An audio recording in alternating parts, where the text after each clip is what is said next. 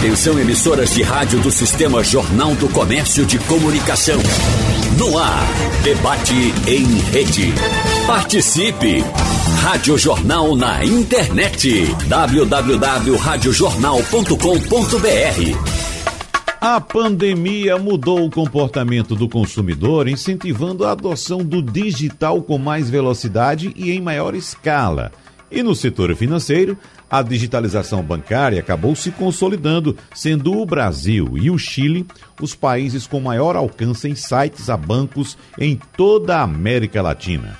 Esses dados são da Comscore, que é uma empresa global de medição e análise de mídia, que divulgou em seu mais recente relatório que também identificou que os conceitos financeiros se multiplicaram nas mídias sociais e os aplicativos de bancos emergentes e tradicionais também ganharam espaço entre os consumidores. Segundo uma pesquisa esta da Febraban, de tecnologia bancária em 2020, o total de transações bancárias por meios digitais passou de 52% para 63% de 2015 a 2019.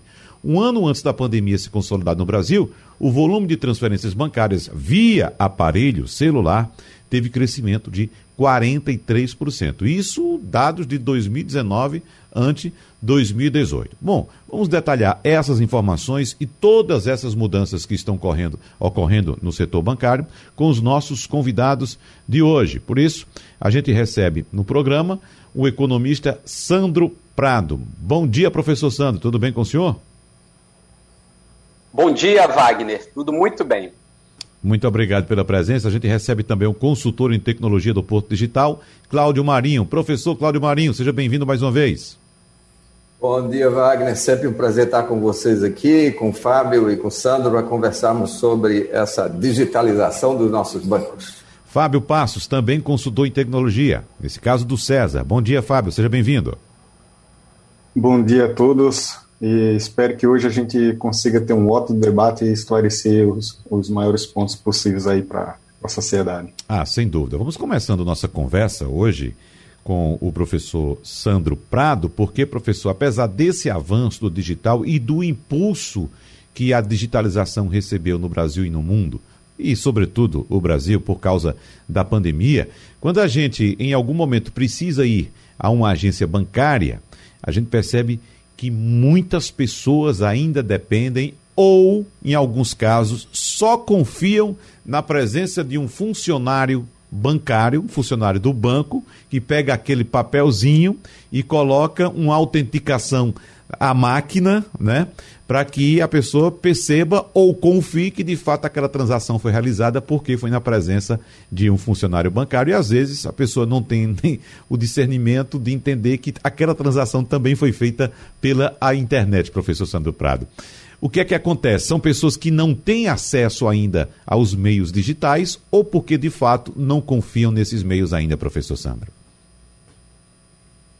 Bom dia novamente, Wagner. Bom dia a todos os ouvintes. Exatamente, vamos até recordar aqui o início do home banking.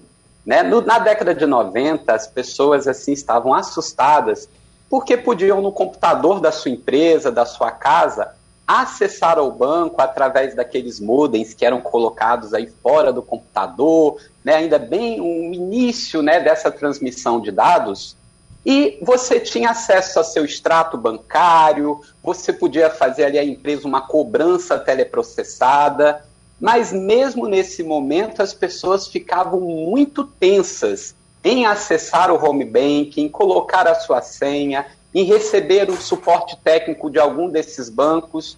A tecnologia, para quem não conhece profundamente, ela causa um temor, Wagner. O temor do quê? De que você esteja fazendo uma transação e ela realmente possa não estar sendo feita, que alguém está vendo os seus dados, principalmente porque é muito alardeado né, por toda a nossa mídia, claro que tem que ser alardeado, que pessoas, os crackers, né, as pessoas que entram, o hacker do mal, ele entra e pode pegar todo o seu dinheiro e pode pegar seus dados. Então, realmente, a gente ainda tem uma tensão muito grande e um número considerável de pessoas, principalmente da maioridade, que precisam ir numa agência bancária convencional e que aquela autenticação do caixa seja feita e seja colocado no documento, né? Então, isso não é um número pequeno, até porque a gente sabe que o Brasil ainda, nós temos já todo um processo de avanço nessa digitalização, nesse novo mundo, porém, não é acessível a todas as pessoas.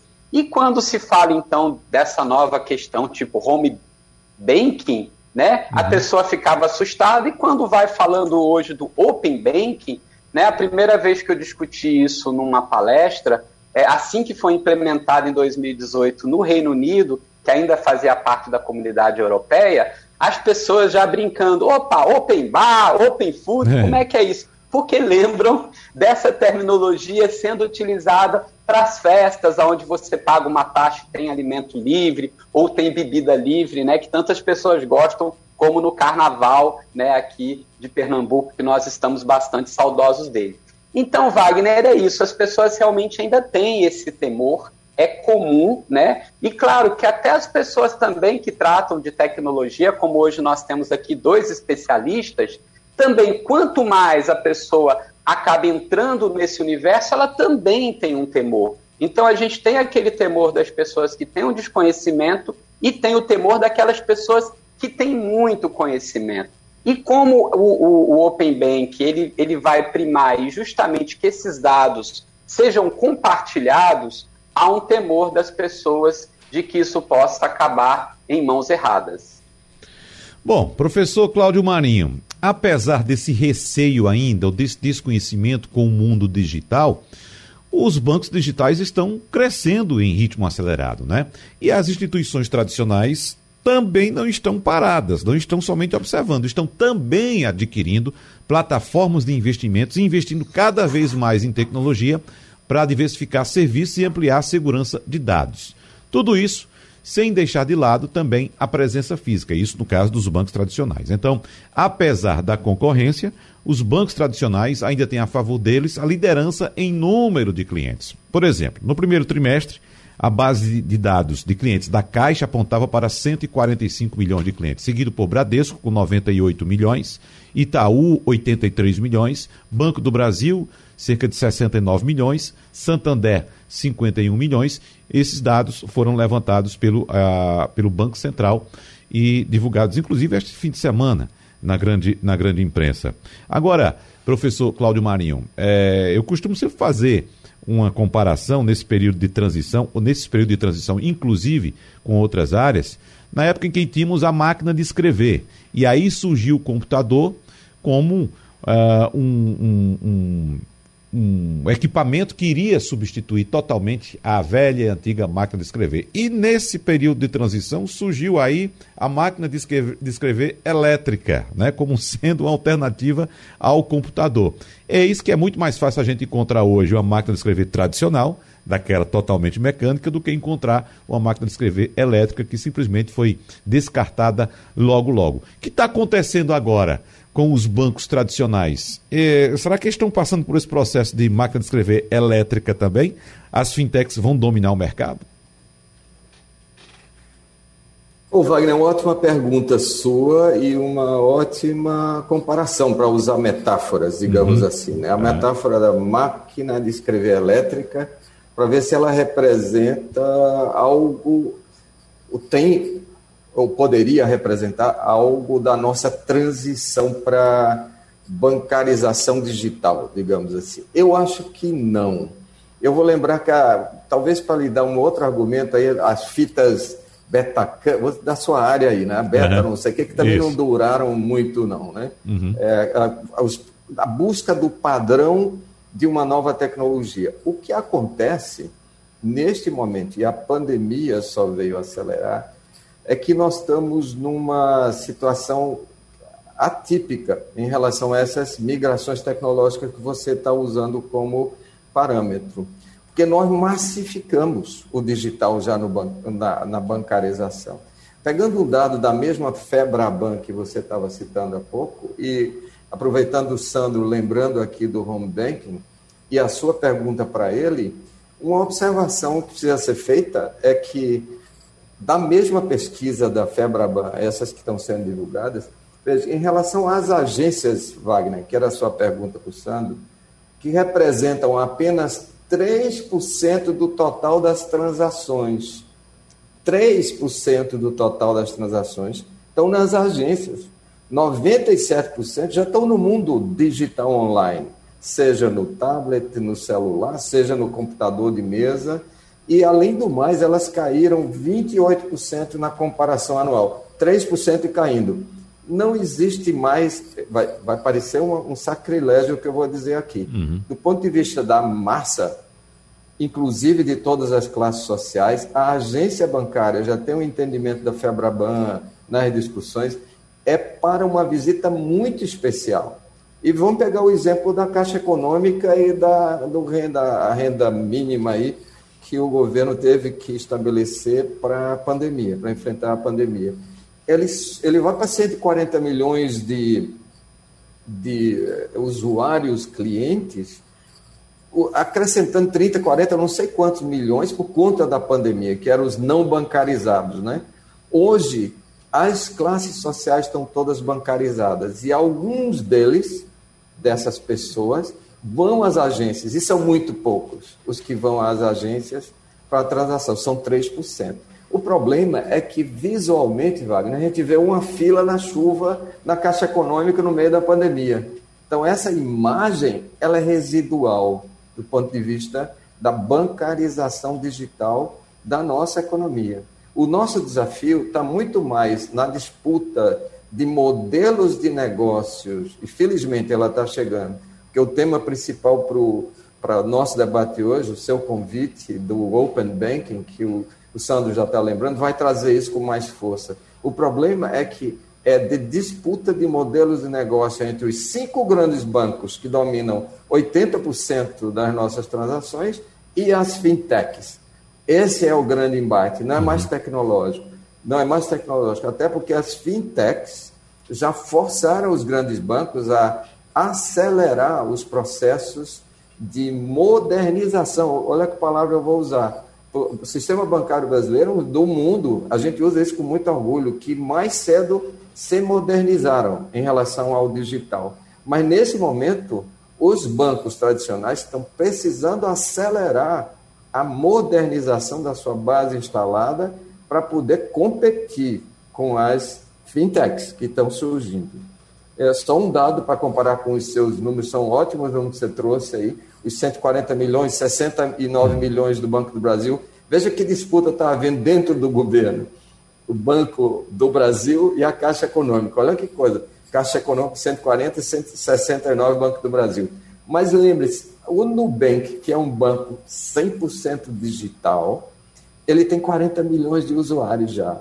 E está sendo investido, investido fortemente. Ele já é, o Nubank hoje já é a sétima startup mais valiosa do mundo. Uhum. Sétima ela já vale 30 bilhões, né, valor de bolsa, 30 bilhões de dólares. Passou é inclusive é o Banco do Brasil em termos de valor de mercado, professor Cláudio.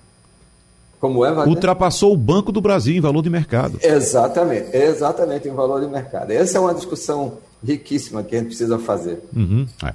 Professor Fábio Passos, o que é que o senhor anotou até agora da nossa conversa, levando em consideração essa preocupação que os clientes ainda têm com a segurança da tecnologia e um certo receio também, que é que o senhor observa? Olha, eu acho que isso tem a ver um pouco com nossa cultura. Né? Então, à medida que nós vamos aprendendo, né, vamos tendo, tendo experiências, vamos participando daquilo ali e, e, e, vamos evoluindo com o estudo, a gente passa a adotar no, esses novos mecanismos, né, participar dessa modernização. Né? Então, essa agenda que o Banco Central ele traz, né, que, que começa ali um pouco antes, que traz o PIX, né, que, que, que traz um debate sobre o PIX, chama as, as entidades financeiras para construir o PIX e o Open Bank, é, e depois a sociedade percebe esse valor, principalmente no, quando eu digo perceber valor, assim, o que, que de fato muda na vida do, do, do brasileiro, né? Então, essa facilidade dele, dele operar com, com, com sistema de banco sem ter que estar tá pagando, uma, ter, tendo que ter um alto custo para isso. Né? Então, você pega exemplo do próprio Pix, é, logo no início que foi é, é, é, a discussão né, começou, muita gente tinha um receio de, de, de, conversar sobre aquilo ali, de usar, olha só, isso aqui, o sistema, uhum. o governo está querendo rastrear tudo que você faz, tal, e não é bem isso. Né? Ele está querendo trazer uma nova camada de segurança, uma facilidade e atingir um público justamente que não estava bancarizado. Né? Então hoje você é facilmente você é, é, até numa no, na praia você passa alguém vendendo ali, opa, aceita Pix? O cara aceita Pix. Então aquela pessoa que antes não era bancarizado percebeu um valor naquilo ali e passou a ser bancarizado para ter acesso àquilo ali. Então isso muda, isso, isso atinge um público maior. Né? E com o Open Bank, é, talvez ele tenha um valor percebido um pouco menor, né? as pessoas vão começar a entrar nele e vai começar a ter esse valor percebido e, e daqui a pouco vai ser comum também o uso dele. Né? Eu enxergo dessa maneira, que são, são culturas diferentes e que precisam ter as experiências para poder é, iniciar a participação desses, desses produtos. Sabe? Ô, ô, Fábio, só um dado aqui para embasar isso que você está falando.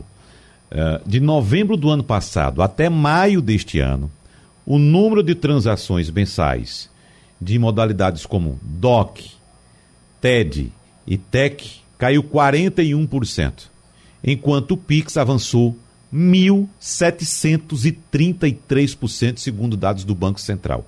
O PIX cresceu nesse período 1.733% e já tem aí a, a superação de transações com boleto, com DOC, com TED, tudo isso junto.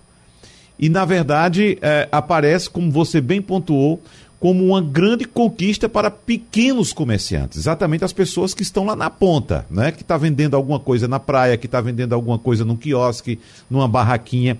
Veja que, que salto nós tivemos com o Pix, que começou, claro, com um certo nível de desconfiança também, como tudo, mas o Pix está superando todas as transações já, a, Fábio. Exatamente. Eu acho que tudo que é desconhecido, né, tudo que é novo, a gente entra com certo receio, né, entra cauteloso, tentando entender o que se tem, né? E às vezes, é, é, infelizmente, acaba chegando é, é informações é, do, é, erradas, informações poluídas e que aquilo ali não é tão legal, tal. Então, eu acho que é isso mesmo, o papel da, da mídia é esclarecer, levar isso de, de, de forma verdadeira, entregar de forma clara para a sociedade, né? E, e à medida que, como eu falei, né, que vai utilizando, é muito fácil perceber, né? Então, eu acho que até o, o programa de, de, de, ajuda financeira que teve o governo, isso também foi um, um motor que, que acelerou a bancarização. Né? Então, tem, tinha, poxa, existem muitos brasileiros que, que, que tem, não têm um acesso à conta, que têm dificuldade de, de possuir até um cartão de crédito é, e ter uma avaliação de crédito, ter uma vida financeira, né? Então, é, a pandemia, se, se me permitem me dizer, né, ela deixa algumas coisas, algumas boas é, conquistas para nós, e principalmente uhum. na, na, no meio digital, né? Então, no meio digital, nós conquistamos, né? Nós atingimos um público maior de brasileiros bancarizados, né? Então, com isso, eu habilito, sabe? Cria uma, uma, uma, funda, uma fundação aqui que cada vez mais traz esse pessoal e a gente consegue oferecer mais produtos e, e fazer essa inclusão dessa sociedade que antes não tinha acesso. Ah, sem dúvida. Eu queria saber, professor Sandro Prado, se por acaso o Pix hoje ameaça de fato a hegemonia do banco tra tradicional para processar pagamento e se a gente já pode vislumbrar também, de fato, a possibilidade de deixar de, de lado de uma vez por todas o papel moeda aqui no Brasil, professor Sandro Prado? Muito bem colocado, Wagner. É até interessante a gente lembrar né, que o Pix, assim como o papel moeda, eles são meios de pagamento. E a gente teve no Brasil também, recordando historicamente, os cheques. Né? Uhum. Havia um momento na nossa história bancária que o principal meio de pagamento no Brasil, por incrível que pareça, eram os cheques que só teria acesso quem tinha uma conta bancária, porém quem tinha um pouquinho mais de dinheiro deixava no banco por causa do open market, do overnight, por, naquele momento que nós tínhamos uma inflação muito elevada, bastante diferente da nossa realidade de hoje. E o Pix ele veio como um meio de pagamento também, né, revolucionando todo o sistema do meio de pagamento brasileiro. E como a gente sabe, uma das formas tradicionais de se pagar é através do papel moeda, surgido há muitos anos, né, no, principalmente no Reino Unido, quando surgiu as casas de custódia, justamente aonde começaram a circular papéis, aonde quem tivesse esse papel teria lá a mesma quantidade em ouro que era uma moeda metálica usada na época. E hoje, agora com a moeda fiduciária, com essa moeda apenas emblemática do papel moeda, o papel moeda nada mais é do que aquilo que a gente faz circular para poder principalmente fazer compras fazer pagamentos, né? É para isso que a gente precisa do papel moeda. E claro que o Pix ele vem simplificar, porque ele tem todas as características de uma boa moeda, principalmente em questão de segurança, que aí é o fato que a gente estava discutindo. Quando você vai ter que fazer um pagamento, você tem que transportar papel moeda. Quando a empresa recebe o papel moeda, a cédula, ela também tinha que transportar a um banco para dali para o Banco Central, que ele é considerado o banco dos bancos. E aí a gente via aqueles carros fortes, muito bem né, guardados, porque as pessoas queriam assaltar para pegar dinheiro, e hoje mudou, né? E principalmente com a pandemia, essa mudança cultural facilitou a aceitação do Pix. Por quê? Porque ele é rápido, ele é fácil, ele evita justamente esses é, digamos assim, atravessadores, né, no termo mais popular, que seriam as maquininhas de cartão de crédito, que antigamente a gente tinha poucas e que cobravam muito dos estabelecimentos comerciais. Você tinha que ter uma linha telefônica, você tinha que pagar uma mensalidade, tinha que pagar por transação. E hoje nós estamos aí infestados das maquininhas que recebiam principalmente no débito. Ou seja, o débito ele é a mesma coisa do que um Pix, ele é a mesma coisa que pagar dinheiro para o consumidor mas ele é diferente para a empresa que recebe, porque ele paga uma pequena taxa por isso.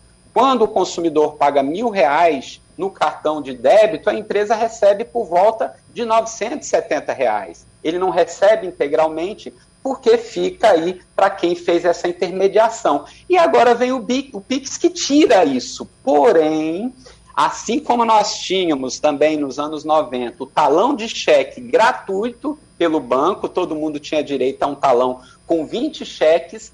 Hoje nós já temos aí um número máximo de transações gratuitas com Pix que cada pessoa pode fazer.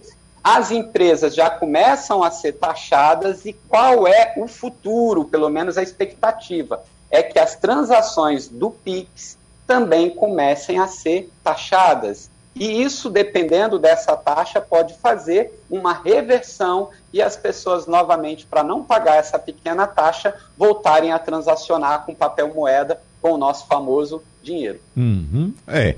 Agora, professor Cláudio Marinho, é, essa colocação feita pelo professor Sandro Prado é muito interessante, né? Porque, de fato, a gente está começando um sistema e começa tudo de graça. Daqui a pouco vem a cobrança.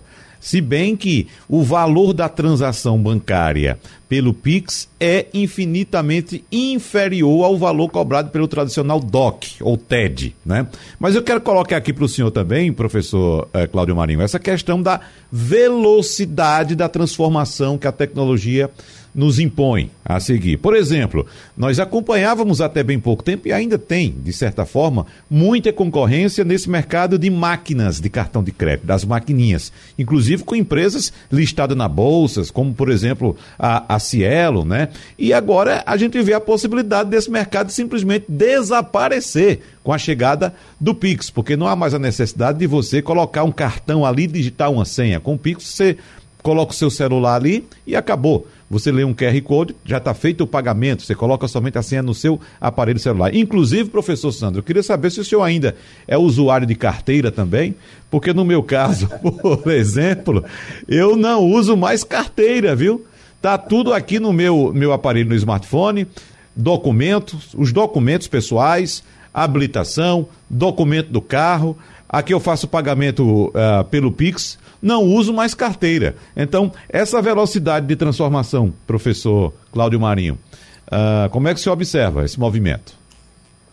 Olha, Wagner, você trouxe vários assuntos num só. Isso. Eu, eu vou pegar dois ou três porque eu acho interessantíssimo. Uhum. Primeiro, as maquininhas, né? Uhum. Eu acho que aí se aplica melhor aquela metáfora que a gente estava em buscar na máquina de escrever elétrica. Eu acho que as maquininhas têm um, um futuro é, limitado, uhum. não é?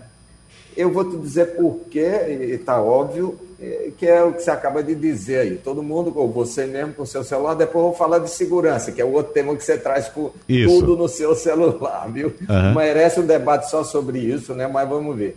É, em relação à maquininha, 50% das transações bancárias, a mesma pesquisa da Febraban que você foi buscar, das transações bancárias desse ano, acho que é o começo desse ano, é, olhando 2020, já foram em celulares ou tablets.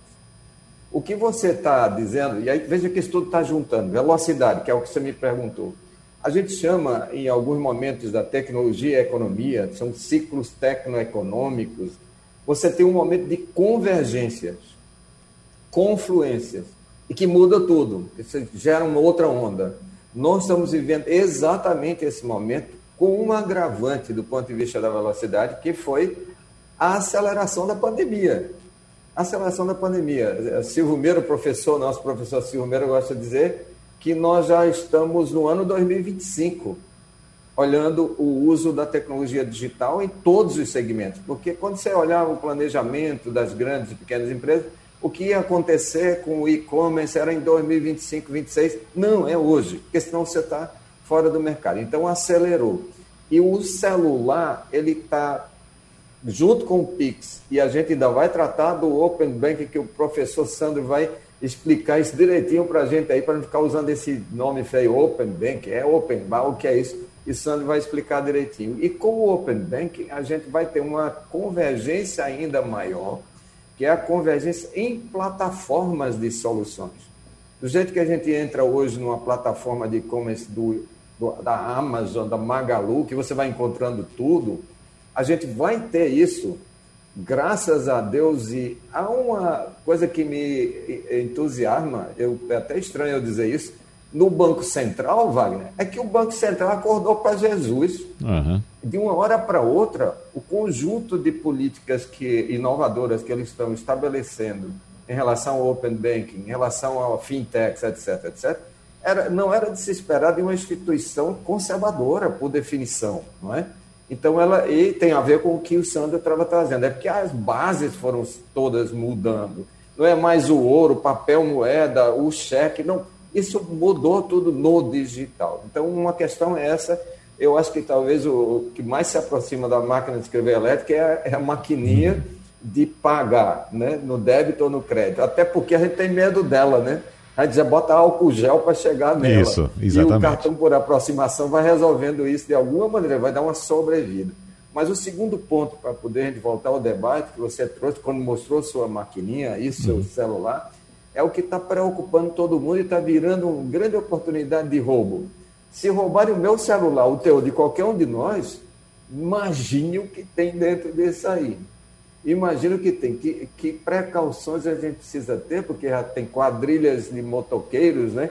Que passam e levam o celular e não dão tempo para você cancelar um monte de coisas que você tem aí dentro. Cartões de crédito, as senhas que você vai guardando e tal. É tanto que o Banco Central também, para mim, de uma forma, mais uma vez, que eu me admiro, o Banco Central já está preocupado com isso aí para criar regras, camadas, como lembrou o Fábio há pouco, de segurança para, por exemplo, você ter um número, eu me lembro, vai ser um número fácil na matéria, 111. Na hora que alguém roubar o teu celular, Wagner, liga imediatamente, pega o vizinho e me empresta teu celular. 111, favor cancelar tudo que tem no meu... É, o melhor seria isso, certo? Uhum. Você ligar e dizer, cancela tudo que tem no meu celular. Tem que encontrar uma forma de fazer isso porque não dá tempo de você sair com a, a moçada aí muito, muito viva, que começa a achar suas senhas, entrar, comprar coisas, transferir, usar o Pix. Veja, veja que coisa.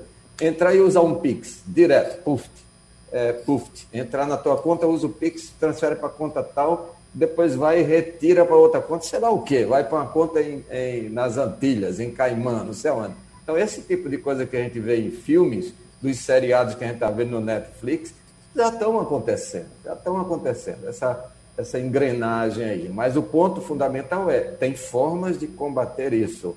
O Banco Central também está preocupado com isso, com o teu celular, com o meu, com o de Sandro e com o de Fábio. É, a primeira dica que eu dou, viu, e eu uso pessoal, professor Cláudio Marinho, é que eu não salvo nenhuma senha no aparelho. Importante. Nenhuma senha é salva. Então, eu sempre tenho que colocar a senha, mas nenhuma senha minha está salva no aparelho. Então, ninguém vai encontrar. Está na tua memória aí, lascou? Está na minha memória.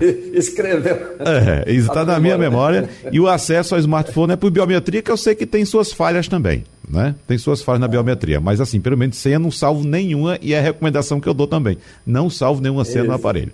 Não é isso? Mas, Fábio é. Passos, eu fiz aqui, me empolguei com o tema, são muitos assuntos, como disse o professor Cláudio Marinho. E eu queria que você é, pegasse algum ponto que você chamou, achou interessante para você comentar agora, mas eu queria também incluir essa declaração do professor Silvio Meira de que nós avançamos para 2025. E eu pergunto a você, nós avançamos para 2025 de fato ou nós tiramos o atraso? É, bom, trazer algumas coisas uhum. que, que a gente comentou antes, né? Então, e aí, fazendo essa, essa coligação do que, que você falou, né, eu acho o seguinte, é, o sistema brasileiro é, de, bancário, né, ele é um sistema robusto, é um sistema modernizado, talvez eu acho que um dos um sistemas mais modernos do, do, do mundo, né, ele tem referência nisso. E, e, e, eu acho que esses meios de pagamento, eles vêm como habilitadores, né? Então, no momento que eu tenho papel moeda, o dinheiro, no momento que eu tenho a maquininha, e aí começa a crescer, as empresas começam a oferecer serviços em, em, em, com aquela plataforma, começa a ser uma adoção com as pessoas. Daqui a pouco eu tenho um Pix, daqui a pouco eu tenho as carteiras digitais, eu tenho os, as continhas de pagamento, né, que daqui a pouco eu não preciso mais ter um cartão de crédito, que aquele pequeno negociante não precisa ter mais uma maquineta. Então, de alguma maneira, os mercados vão se modelando de acordo com as plataformas e com, as, com os meios de pagamento que se tem à disposição. Né? Então, quanto mais o Banco Central trabalha em é, é, trazer essa base, né, abrir essa, é, esse leque de produtos, regulamentar, mais o mercado ele vai se moldando de acordo com a necessidade. Então, se, se hoje o Pix está de graça e amanhã é, é, especulativamente ele possa ser cobrado, né, o mercado novamente ele vai se autoajustar para aquilo que for melhor conveniente. Né? E aí, quando a gente pergunta assim, poxa, estamos vivendo 2025, eu acho que as, as, todas as empresas, todas as é, é, é, corporações, ela tinham uma, uma, uma, agenda de inovação. Né? Toda corporação que, se, que, que, quer se manter no jogo, ela tem uma, uma agenda de, de, de inovação. Mas essa agenda de inovação, talvez ela estivesse num segundo plano. Né? Pesquisa e inovação ainda no, no, no, no Brasil, ela, ela tem um aspecto pouco é, explorado. Né? As empresas, as corporações, às vezes investem pouco e, e quer ter um, um, resultado muito rápido, quando na verdade é, é, é o inverso, a gente precisa investir muito mais do que isso. Então, quando a gente fala de 2025, eu acho que na fala do Silvio Meira, a gente precisa estar em 2025 e colher já, oferecer essas experiências de agora. Né? Porque quem não é, apresentou isso, quem não teve velocidade suficiente para chegar até esse momento onde a gente está e oferecer os serviços, ele está ficando para trás. Né? Você vê algumas, é, algumas instituições aí, como o, o Magazine Luiza, sei lá, o próprio Nubank, que a gente fala, né? o, o, o o PicPay, né? Você vê que são soluções que, que minimizam é, bastante, o, a, é, não sei se é, até a fricção, né? O bloqueio do meio de pagamento, né? Então imagina que, que, que eu chego numa loja, escolho os meus produtos e poxa, eu tenho que ir para uma fila para pagar ó, aquele produto, né? Então a fila é uma parte chata, né? A fila ela é chata tanto para quem utiliza para quem está comprando, porque o tempo bom dentro da loja é o tempo que eu estou escolhendo, né, que eu estou tendo experimentação com os produtos. Mas no momento que eu vou pagar, eu não quero mais passar um minuto ali na, na fila. Né? Uhum. Eu quero que o pagamento aconteça imediato. Né? Então, quando, quando a gente vê essa experiência, ela começou na, na na internet, né, com aqueles um clique, né, one click, né? Então, você entrava, sei lá, no site da Amazon, né, é, e você já tinha seus dados cadastrados, você já tinha seu cartão de crédito lá porque você confia naquela, naquela empresa, e aí você escolhia o livro que você é, gostaria ali e simplesmente você, estava pago, né? É, não precisava informar endereço, porque já estava tudo lá, não precisava informar é, dados do cartão de crédito, porque estava tudo lá, enfim, foi facilitada, né? Trouxe mais para perto, a experiência ficou limpa. Né? Então, hoje, quando a gente vê para meios de pagamento, tem, tem empresas como a própria Amazon que está explorando isso ao máximo, né? está explorando isso com inteligência artificial, né? Já, já existe, isso não é coisa do futuro, né? Já existe lojas da própria Amazon que você entra, você escolhe o produto e você sai. E a loja, através de câmeras, de inteligência artificial, reconheceu que você estava ali, reconheceu que você tirou aquele produto da, da prateleira e foi pago. Então, assim, a gente tem um, um, um caminho até chegar lá. Mas eu sei que, na minha cabeça, o ponto central disso tudo é para minimizar essa fricção, né? essa, essa, esse momento de pagamento, fazer com que esse momento de pagamento ele seja o máximo possível limpo, transparente, né? que a pessoa não perceba que aquilo ali aconteceu, sabe?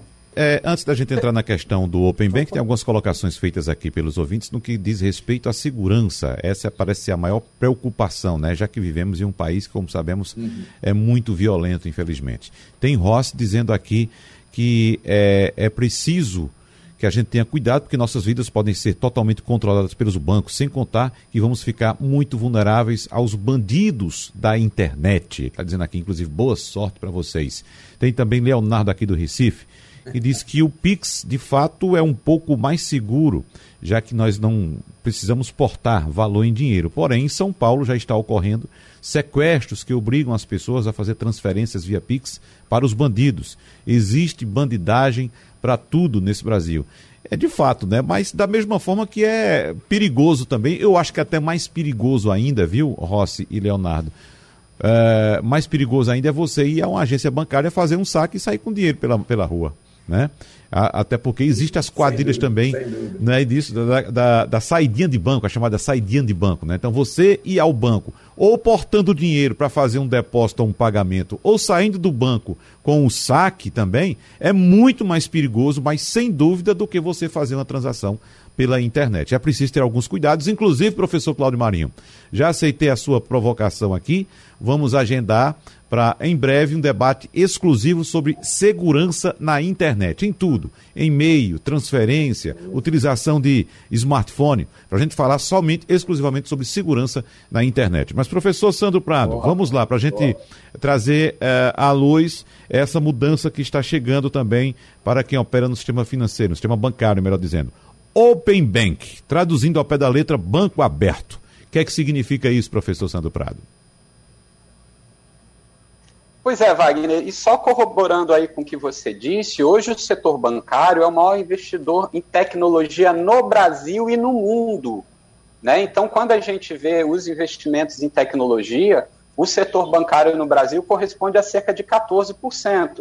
É claro que a gente fica ainda um pouco ressabiado, como tudo que é mudança cultural, mas o investimento ele é muito alto nisso e, obviamente, que sempre vão estar melhorando as tecnologias de cibersegurança. Né? Então, isso também é importante a gente saber que, obviamente, sempre vai haver as pessoas que vão tentar né, fazer algum tipo de falcatrua, pegar o nosso suado dinheirinho, mas que também os bancos eles estão constantemente evoluindo em segurança. Né? E aí vem a questão do Open Banking. O Open Banking, na verdade, ele passa a ser algo ligado à Lei Geral de Proteção de Dados. Né? Então, nós temos aí uma famosa LGPD, que também poucas pessoas já ouviram falar, que é hoje você ser o proprietário do seu dado. É colocado como o dado que está ali no banco, ele é meu, não é do banco o dado que está ali no plano de saúde, ele é meu, não é do plano de saúde. Logo, o plano de saúde ou o banco não pode compartilhar com quem quiser esse dado sem a minha permissão. Então eu tenho que permitir, eu vou ler a política de privacidade do banco para permitir se o meu dado pode ser compartilhado ou não e com quem.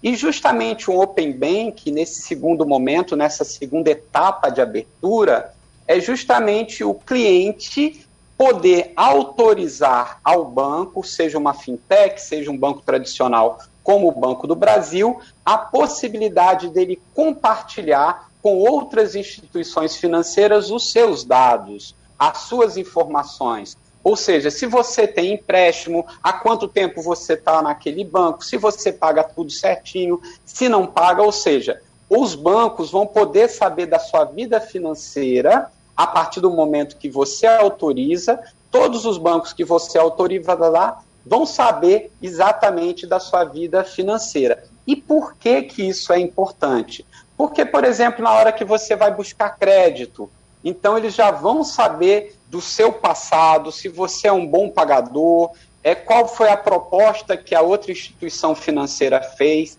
Então, o Open Banking, ele tem como maior objetivo aumentar a competitividade entre os bancos e diminuir justamente os juros bancários, né? diminuir as taxas cobradas, por exemplo, quando a gente busca aí por um empréstimo. Então esse spread bancário ele tende a cair com o aumento dessa concorrência. Né? Então o Open Bank ele está numa forma evolutiva que pode chegar, Wagner, até digamos assim um Open tudo.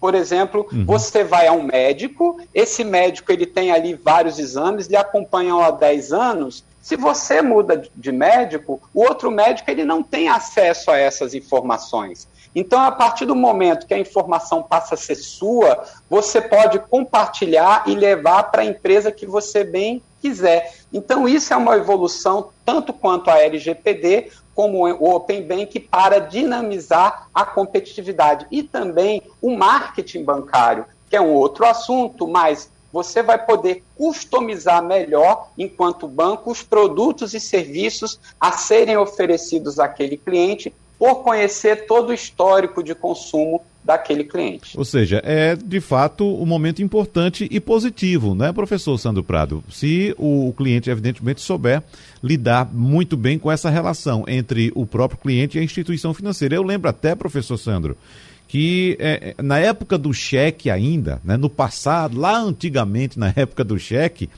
uh, houve uma determinação do Banco Central de incluir no cheque o tempo de uh, o tempo desde o início da, da conta bancária, que aquele cliente tinha conta no sistema bancário, não só naquele banco, naquela agência. Né?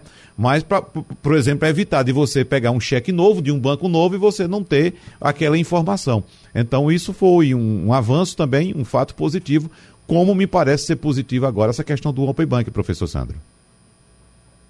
Correto, exatamente. Quando se colocava no cheque cliente desde 2002, Isso. você já tangibilizava que aquele cliente ele tinha alguma conta corrente, já era correntista do banco há muito tempo e aí diminuía a tensão hora de, na hora de você receber um cheque, né? Já que cheque você não tinha aí, não sabia exatamente se na hora que você depositasse no banco ou ia na boca do caixa se teria fundos ou não. Por isso que o cheque foi substituído rapidamente por outros meios de pagamento. Então, tudo que é informação que a gente possa compartilhar e que essa informação ela for benéfica para reduzir os custos para o consumidor, eu vejo com muito bons olhos. Então, na verdade, o Open Banking ela é uma evolução e a gente espera que ele seja implantado de forma, claro, escalonada, que todas as possibilidades porque quando um banco, uma instituição financeira vai conversar, digamos assim, com a outra, vai ser apenas por um canal, esse canal vai ser protegido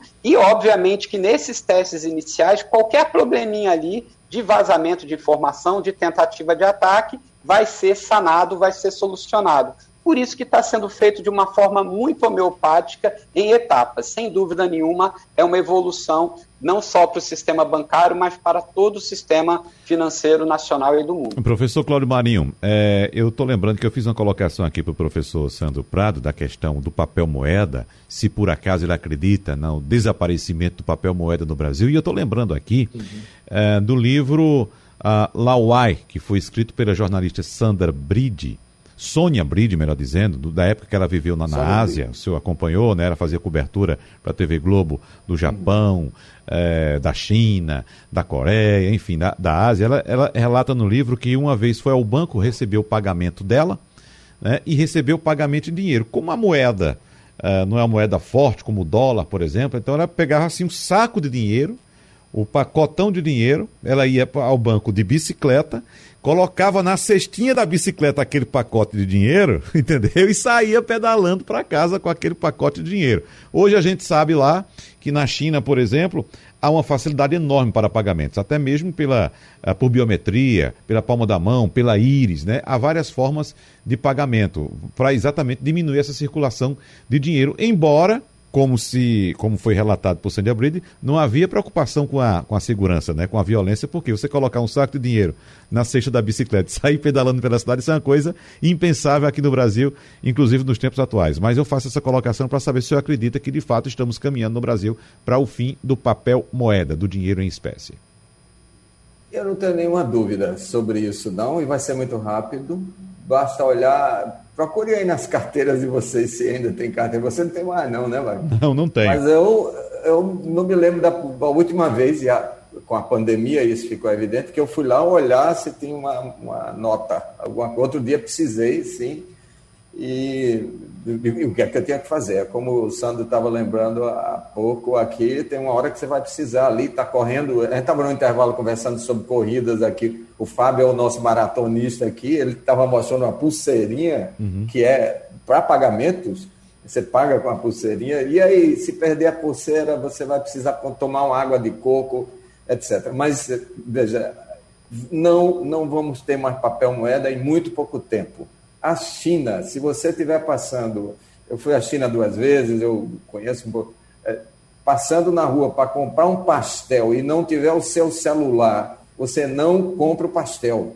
Não tem mais isso. Não uhum. tem mais isso.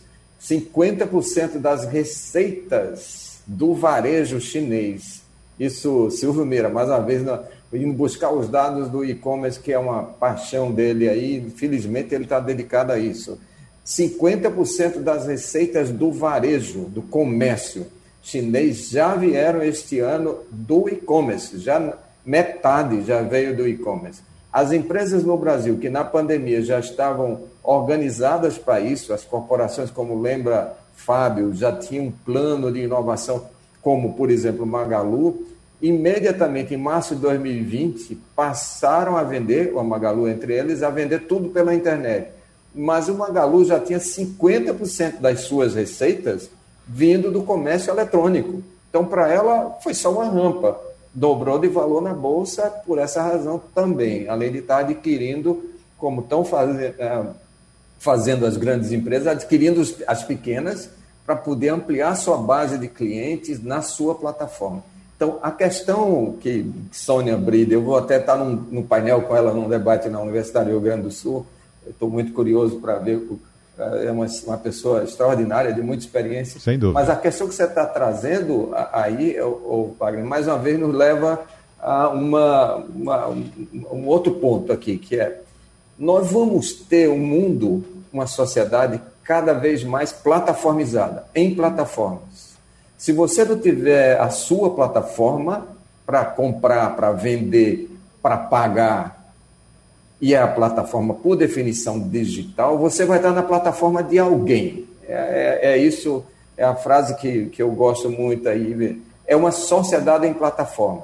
No caso da bancarização brasileira e do Open Banking, e aí aqui o, o ponto que Sandro traz aqui, explicando direitinho para a gente aí, que é um avanço extraordinário, mais uma vez o Banco Central dá um passo extraordinário para criar esse ambiente em plataforma interbancária, com segurança, testando com cuidado, para que a nossa vida, é, nossa vida registrada, possa ser, com a nossa autorização, a legislação brasileira é avançada nisso também, a LGPD, possa ser compartilhada e com isso nós possamos obter benefícios. Qual é o principal benefício aí? Ele citou uma taxa, por exemplo, dos empréstimos. Essas taxas bancárias de juros, elas resistem no Brasil de uma forma que a gente sabe extraordinário. Eu tenho uma enorme curiosidade, viu, Sara, ver quanto vão resistir. E ela tende a resistir, eu não vejo muito aí. Agora, sabe onde é o embate? Que o Nubank, por exemplo, está desde o primeiro momento que se instalou aqui no começo dos anos 2000, trabalhando, é nas tarifas. Porque uhum. tem taxas, taxa de juros e as tarifas. É, Os bancos dúvida. tradicionais cobram tudo da gente. Cobravam pela emissão do talão de cheques, depois começaram a cobrar por tudo. Uhum. Você pede um, você faz um acesso e pega um extrato consolidado, cobra. Digital, cobra, etc. Sabe qual é a relação quando você trouxe o Chile no começo do nosso debate? A relação do Brasil com o Chile e outros países, que podem ser comparados com o Brasil em termos de sistema bancário, nós temos as maiores tarifas do mundo. Nós temos 40% das receitas dos bancos tradicionais vem de tarifas.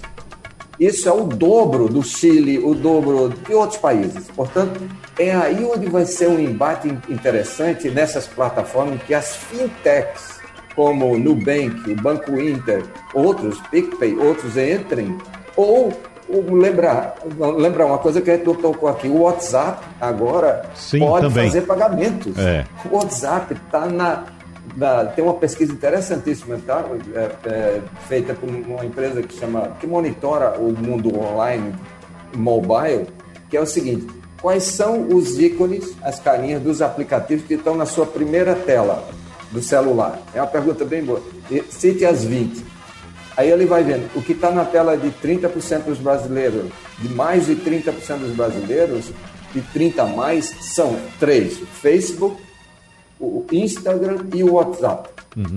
Mais de 30% dos brasileiros tem isso na primeira tela, porque você sabe qual é a segunda camada? É entre 10% e 29%.